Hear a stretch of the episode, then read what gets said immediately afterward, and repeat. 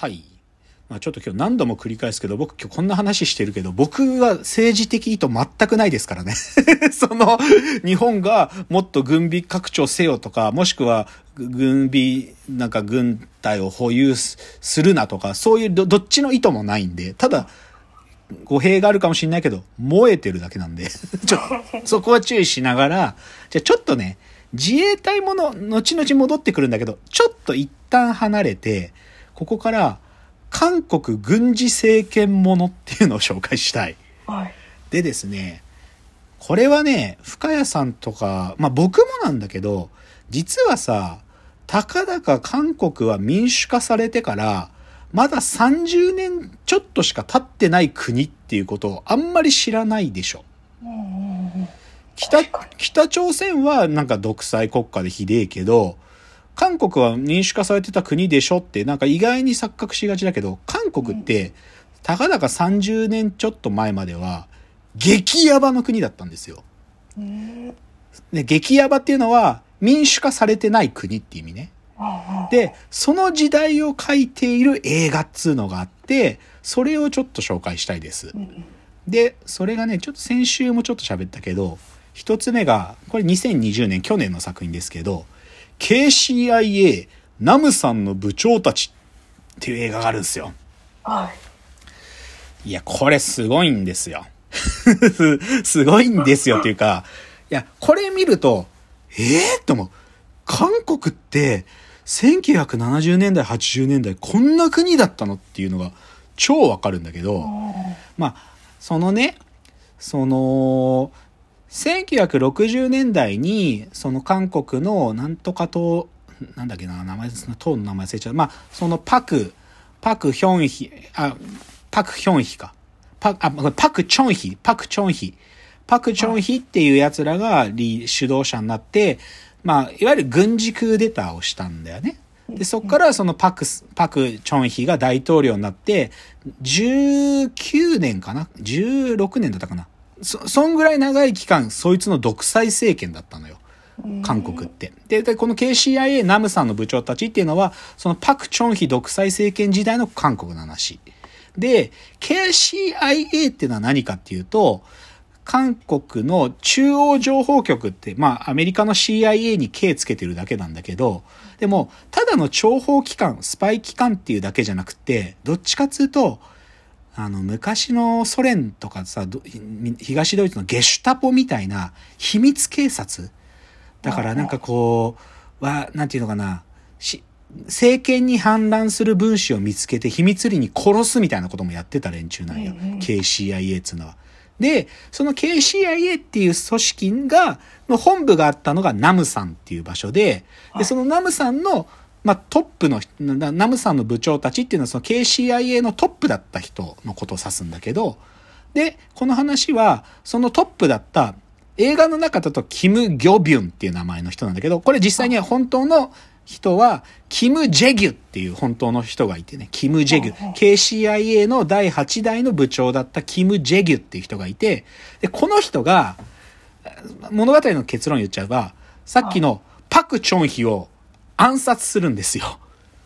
っていう話なの。で、で、これ実際に史実で、パク・チョンヒは、その、KCIA のトップだったキム・ジェギュに、飯の席で撃ち殺されるんだけど、で、それが、でも、なんで殺されたのかってことが、実は、裁判もすごい、あ、す、すぐ裁判を決心して、お前死刑っつって終わりになっちゃうんだけど、だから実際なぜこいつが殺したのかってことって分かってないの、未だに。闇に葬らだからその分かってない部分をある意味想像も含めながら書いてるのがこの KCIA ナムさんの部長たちなんですよ。あで、大きい理由っていうか、この物語の中で大きくか、なんていうかな、こういう意思で暗殺したんだろうって言ってるのは、そのパク・チョンヒっていう大統領のあまりに独裁が強い。でも彼がし、まあ、ある意味国を私物化していると。で、こんな国にするために我々はこの国の革命を起こしたんじゃない。あの、革命の時の同志だからさ、このパク・チョンヒってやつとキム・ジェギュは。あ。だから、こんなやつのために革命、だから革命の裏切り者だっつって大統領のことを見なして、で、俺がこいつを殺さなければ、この国はもっとおかしくなってしまうんだっていう、そういうある種の使命感を持っていたから殺したんだろうっていう映画なのね。で、じゃあ、でも、じゃあ殺して、じゃあじ次のリーダーを自分たちの意図でするかって、ある意味クーデターだったのかっていうと、実はそうじゃなくて、そうじゃないっていうか、映画の中では、最初はね、クーデター的準備もしてるのよ。その、軍、軍のトップと、も、あのーある意味、こう、大統領を殺した後に、その軍を掌握してくれっていうのを話すんだけど、でも、なあのね、軍を掌握するとこまで俺はやれないっつって最後降りる、降りて自分から捕まるんだけど、うんだから、クーデター的な狙いもちゃんとあってやった暗殺かどうかっていうのは、これもわかんない。わかんない。でも映画の中では、なんかそういう想像で書かれてるのね。だけどさ、これのさ、すごいっていうか、この映画見て僕つくづく思うんだけど、だって、パク・チョンヒっていうさ、その時のナンバーワンをさ、ナンバーツーがだよ。なんか、うんヒットマン使ってとか部下使ってんじゃなくて、自分で殺すんだよ。すごくない？しかもさ、パクチョンヒっていうか、まあ、もうパクチョンヒなんて、あまりに独裁がひどいからさ、いつ暗殺されてもおかしくなかった人だから、この人はい、飯食う場所とかも、その飯食うための建物を自分のために作って、そこでしか飯食えなかったんだよ、この人。うんとか、床屋もそうなの。髪切り行ったら殺される、喉切られるかもしれないから、大統領執務室の隣に床屋のスペース作って、そこで髪切ったり髭剃ったりしてたんだよ。そんなさ、そんなやばいやつで、しかもそのやばいやつをナンバー2がビュッ、飯食ってる時殺すってさ、どんだけやべえんだよと思うでしょ。で、さらにさ、すげえなって思うのがさ、まあ、まあこれは事実だけどさ、このパク・チョンヒの娘はさ、あのパク・クネだからね。うんパク・クネのもあの女女性のあの、こんなさ、長期独裁政権で暗殺までされたやつの娘がその後民主化された国の大統領になれちゃうってさ、すげえなと思うんだよね。うんで、あと、この映画でさらに匂わされるのが、実は、このパク・チョンヒは、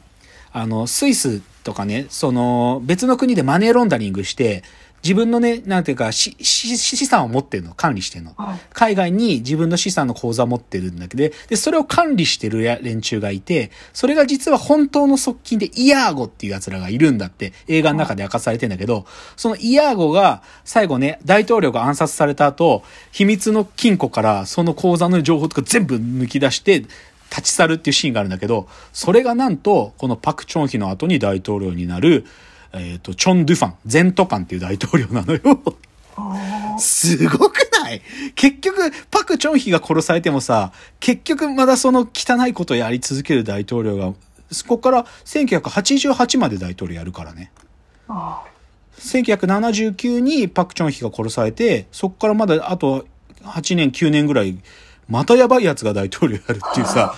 どんだけやべえんだよ。しかもこの全、あの、チュンドファン、まあ日本語読みだとゼントカンって言うんだけど、このゼントカンってやつが、さっきの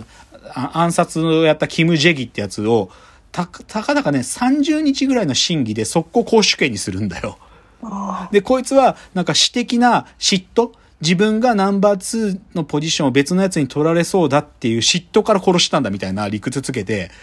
その、さ、すぐ裁判終わらしてんだけど、恐ろしくない？すごいくない？なんか。っていうのが KCIA ナムさんの部長たちで、なんか、その30ちょっと何年前の韓国っていう国の現状がわかるっていうか、状況がわかるっていう作品なんですよ。で、ちょっとここで迂回して、で、もう一つね、この韓国軍事政権もので、で、しかもそれはさらに日本の自衛隊と重なるっていうものを、重なるっていうか、一緒に行動するってことを描いた作品がもう一つあってですね、あそれが、これがね、2002の作品なんですけど、KT という映画があるんですよ。うん KT。で、深井さんに質問だけど、はいキム大中事件、キムデジュン事件って知ってます？知らない。知らないですか？キムデジュンって知ってる？キムうん、キム・デジュンっていうのは、韓国が民主化された時の大統領。うん。あだから民主化された後の大統領なんだけど、この、実はね、キム、キム大中、キキムデジュン事件って何かっつうと、はい。1973年に、そだその頃じゃそのさっきのパク・チョンヒ大統領の軍事独裁政権時代ね。で、その時に、でも、野党の、ある意味、リーダーだったの、キム・デジュンは。民主化する、民主化のために動いてる党のリーダーだったんで、実際選挙では、選挙の票数操作してまでなんとかキム・チョン、あ、キム、あ、パク・チョンヒは勝ってたやつなのよ。だから、その、パク政権にとってはキム・デジュンは邪魔な存在なの。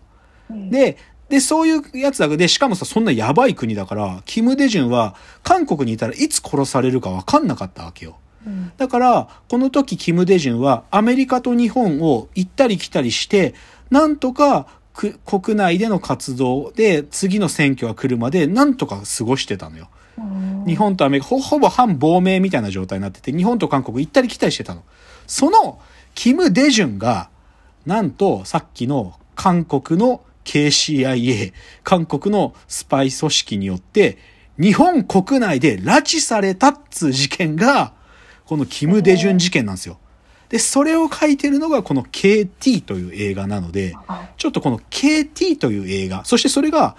自衛隊とどう関わってるかっていう話をちょっとして今日の最後に行きたいと思います。うんじゃあ最後のチャプターです。